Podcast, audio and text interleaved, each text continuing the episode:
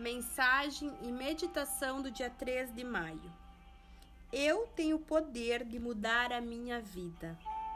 Lembre-se de que, qualquer que seja a posição em que você se encontra, foi o seu pensamento que colocou lá. As pessoas à sua volta só estão espelhando o que você acha que merece. Os pensamentos podem ser mudados, as situações também podem ser alteradas. O chefe que achamos intolerável pode se tornar-se o nosso herói.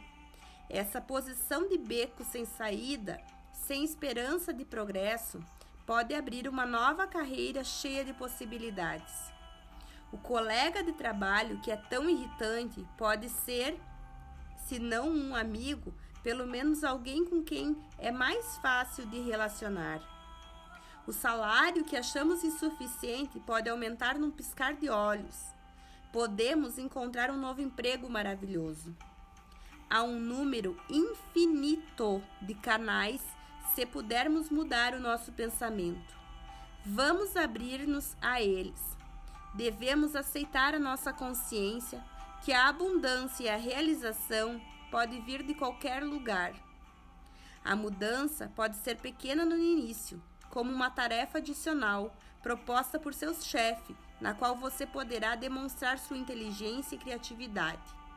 Você pode tratar um colega de trabalho como se ele fosse o inimigo e, como resultado, experimentar uma notável mudança de comportamento.